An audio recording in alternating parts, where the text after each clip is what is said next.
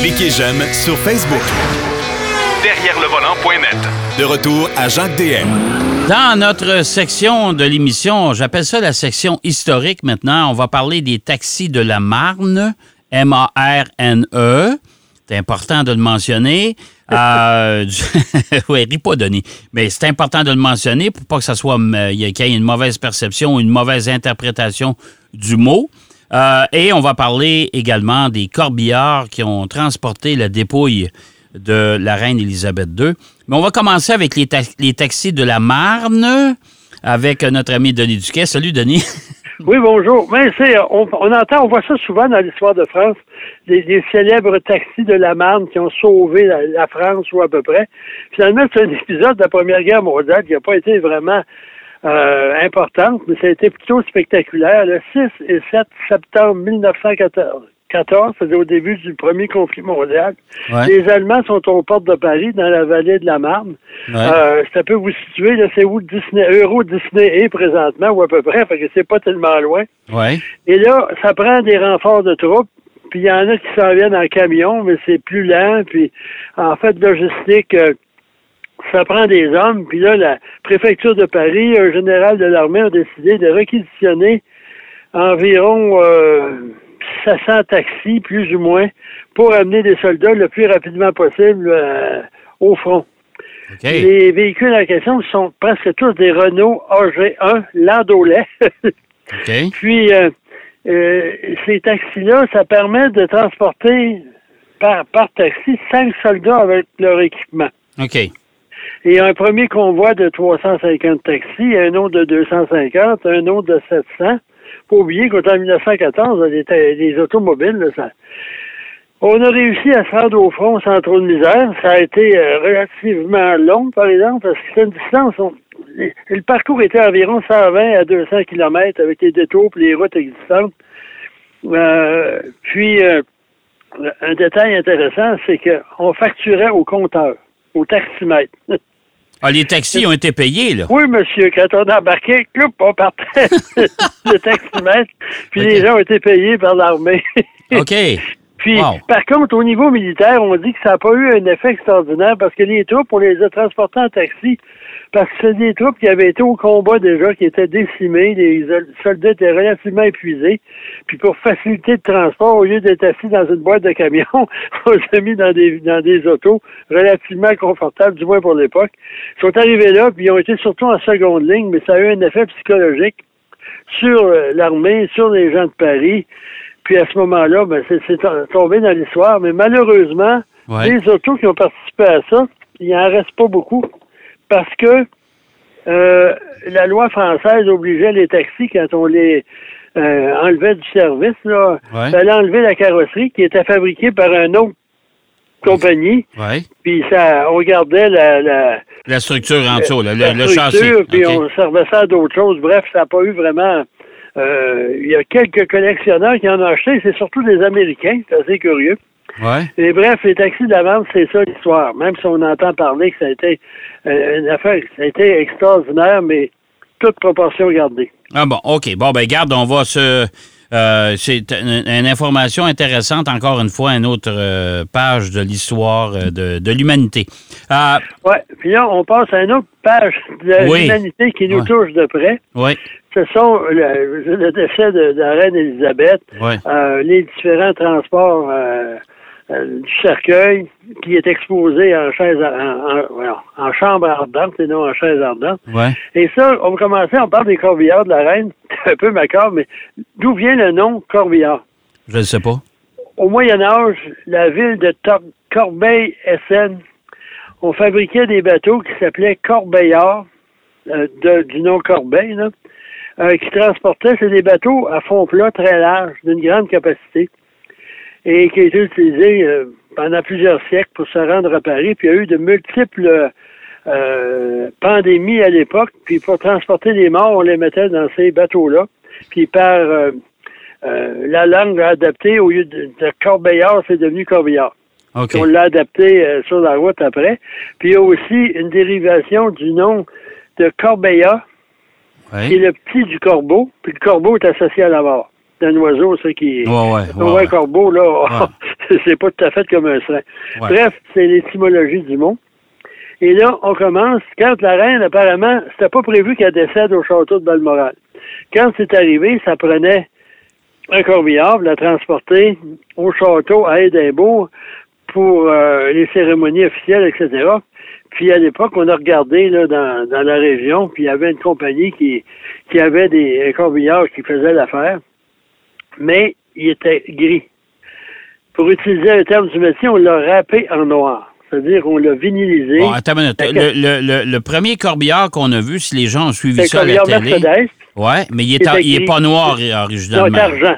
OK. Et là, vu que pour la- le décorum, ça prend un, un véhicule noir pour euh, son Ouais. Altesse royale, Ouais. on l'a vinylisé ou râpé en français en noir. OK. Puis, euh, Il a fallu là, faire ça avez- vite, là, quand même, là. Oui, oui, oui, mais c'est pas tellement long, ça. J'ai déjà regardé comment ils font ça pour NASCAR, mais c'est Ouais. une question de même pas une heure. Bref, oui, la, la- la vraie surprise, c'est pas que, que le, le véhicule soit noir, c'est un Mercedes. Et ça, quand on regarde là, la, la famille royale se promène surtout dans des Bentley, des Rolls-Royce, des Jaguars, on s'est dit, Ben, qu'est-ce que ça fait Des voitures anglaises, c'est sûr. Ouais, ben, de, de, nom anglais maintenant, mais faut dire Oui, que oh, Jaguar appartient à Tata. Oui. Euh, Bentley appartient à Volkswagen, puis Rolls-Royce appartient à BMW. Donc, euh, bref.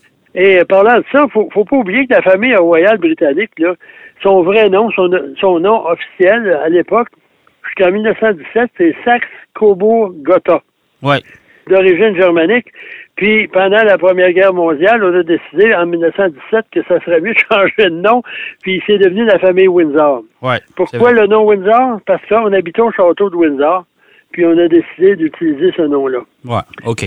Euh, puis cette, euh, cette voiture-là, là, c'est une Mercedes de classe E, euh, à châssis allongé, à l'usine, et c'est une carrosserie qui est fabriquée par Binz, un spécialiste germanique de la transformation des véhicules. En fait, c'est quasiment le, euh, le fournisseur officiel de Mercedes pour la transformation de, de, En, en voiture. de véhicules, euh, de limousines, de, de, de landau, de, de corbillard, etc. Même, ils ont une section à l'usine, là, OK. euh, pour, pour ça. Et en plus, euh, le deuxième, c'est pas un scandale, le deuxième, ça, ça a irrité beaucoup les, les Britanniques, c'est que à côté, dans la précipitation, là, il y a des grandes vitres là, pour qu'on voit le cercueil. Ouais. On a laissé le nom, le logo du euh, La maison funéraire. la maison funéraire de William Reeves. Et là, on a arrêté en cours de route pour, pour enlever les étiquettes. faut dire que c'est un peu spécial, mais les autres, dans la précipitation, ils se sont excusés, mais bref. Mais là, on a remédié à la situation dans la deuxième étape du transport du, cercueil, de la dépouille, parce que là, de Edinburgh, euh, Edinburgh, excusez, euh, à Londres, lorsque la, lorsque la dépouille est arrivée à une base de la Royal Air Force, en banlieue de Londres, là, c'est un corbillard Jaguar. Qui Bon, est ça, c'est plus. Ça, c'est ça, c'est un peu plus. Là, c'est plus Ben, c'est une marque british c'est une britannique, là, Ouais. qui en plus est maintenant euh, la possession de Tata, qui est une compagnie d'une ancienne colonie, donc euh, on reste en, en famille. Et ça, cette fois-ci, c'est une Jaguar XJ modifiée. Et euh, on fait ça en famille parce que lorsque la reine-mère a décédé, euh, elle a été également transportée dans un, un corbillard Jaguar 2002 d'une génération précédente. Et ça, c'est le carrossier qui fabrique ça, ces trucs-là, c'est Wilcock, une marque britannique, euh, qui est euh, elle aussi euh, spécialisée dans différentes transformations. Il faut dire que Benz, il fabrique des ambulances aussi, puis des camions de pompiers. Tandis que le- la compagnie britannique se limite davantage aux limousines, puis etc. Et cette fois-ci, elle, elle, elle paraît noire, mais la couleur officielle de la famille royale, c'est en anglais Royal Claret. Claret, c'est un vin rouge. Lorsque les Britanniques offrent un vin rouge, Ouais. un, glass of claret, c'est surtout en Bourgogne, moi, un vin très rouge, c'est une couleur assez foncée. Ouais. Puis à ce moment-là, ben c'est c'est le, le- le- la couleur du corbillard officiel de la reine. Mais Euh, c'est, les, les- les Britanniques ont quand même des, des expressions. Moi, surtout dans l'automobile, là. Euh, tu sais, nous autres, on appelle ça un capot. Euh, en- les Américains vont appeler ça un hood, puis eux autres, ils appellent ça un bonnet. Un bonnet. Puis, Ouais. ah ouais, c'est, c'est tout pareil. C'est toutes des choses, là. Windscreen, c'est un windshield ou un pare-brise. Oui. Euh, puis, je cherche un autre nom là en arrière. C'est, c'est de boot, c'est pas de trunk. Euh, tire, ça s'écrit avec un Y. Oui, Euh, c'est en ouais. anglais, puis carburetor, c'est carbu- avec un E, deux T. Bref, ils ont tout un, euh, un langage ou un- une, euh, utilisation de termes euh, très britanniques. Et à ce moment-là, ben, il y a une chose aussi que si on regarde à la télévision, euh, disons lundi, euh, il va y avoir beaucoup de véhicules officiels. Vous remarquerez en haut, au centre du windscreen, Ouais. il y a une lumière bleue Ah, euh, qui n'est pas nécessairement allumé là, pour des. Mais ça, tous les véhicules qui sont autorisés à transporter des membres de la famille royale ont cette lumière. ah ouais. Ah, Et lorsqu'un membre de la famille royale circule à bord, on allume la lumière. Ça donne priorité, ça donne certains probablement.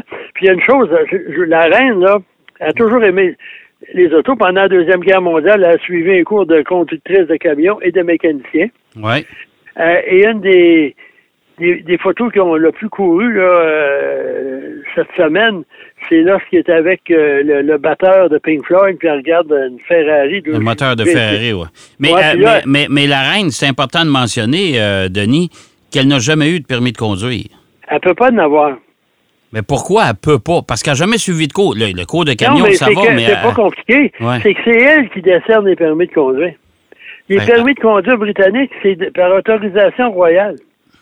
ah elle bon? peut pas s'autoriser elle-même. OK. Et puis son père aussi. Fait que, bref, elle n'a jamais eu, mais elle sait conduire. Mais par euh, définition, c'est rare qu'elle conduisait sur des routes aussi, surtout dans ces domaines. C'est une bonne conductrice, elle aimait conduire, puis en 1986, le roi d'Arabie Saoudite est venu en Angleterre. Puis, on sait qu'en Arabie Saoudite, les femmes conduisent pas. Ouais.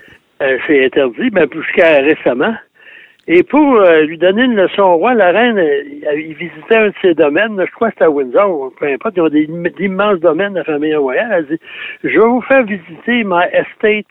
Ouais. Et là, elle a pris le volant de Range Rover. Ouais. Puis comme vous dites québécois, elle a payé la traite au roi. Apparemment, elle a, elle a circulé dans des petites routes de son domaine qu'elle connaissait très bien, le pied au plancher, à tel point que le roi a décidé, par interprète, de poser Pourriez-vous dire à Madame la Reine de lever le pied, s'il vous plaît, je me sens pas bien. Mais elle a prouvé que des femmes qui sont capables de conduire, puis, oui. Mais euh, pour en revenir aux limousines, moi, une année, je suis allé chez Jaguar. Ouais. À l'époque, c'était une compagnie autonome, là, même pas euh, avant. Ça, c'était avant Ford. Et au débarque de l'avion, puis on nous informe que on se rend pas à la douane de rien. Il y, a- il y a deux limousines qui nous attendent Ouais. sur le tarmac à côté de l'avion. OK. On embarque Wow. là-dedans, on s'en va, etc. Puis le gars qui me conduisait, moi, je suis assis à l'avant. Puis moi, j'ai toujours, je sais pas pourquoi, de bonnes relations avec les conducteurs de limousine. Il me dit, vous savez, monsieur, il dit, celui qui était assis à votre place la semaine dernière, c'était Bob Hope. Non, Oh, bon, ça fait la même réputation. Puis je peux vous dire que c'est un oiseau de nuit, puis qui supporte très bien l'alcool. On a passé la nuit à se promener à gauche et à droite. Et c'est là qu'il m'a raconté aussi l'histoire de la lumière bleue. Il y en avait une sur son auto, mais je ne l'allumerai pas aujourd'hui. Je vous en tiens pas gré.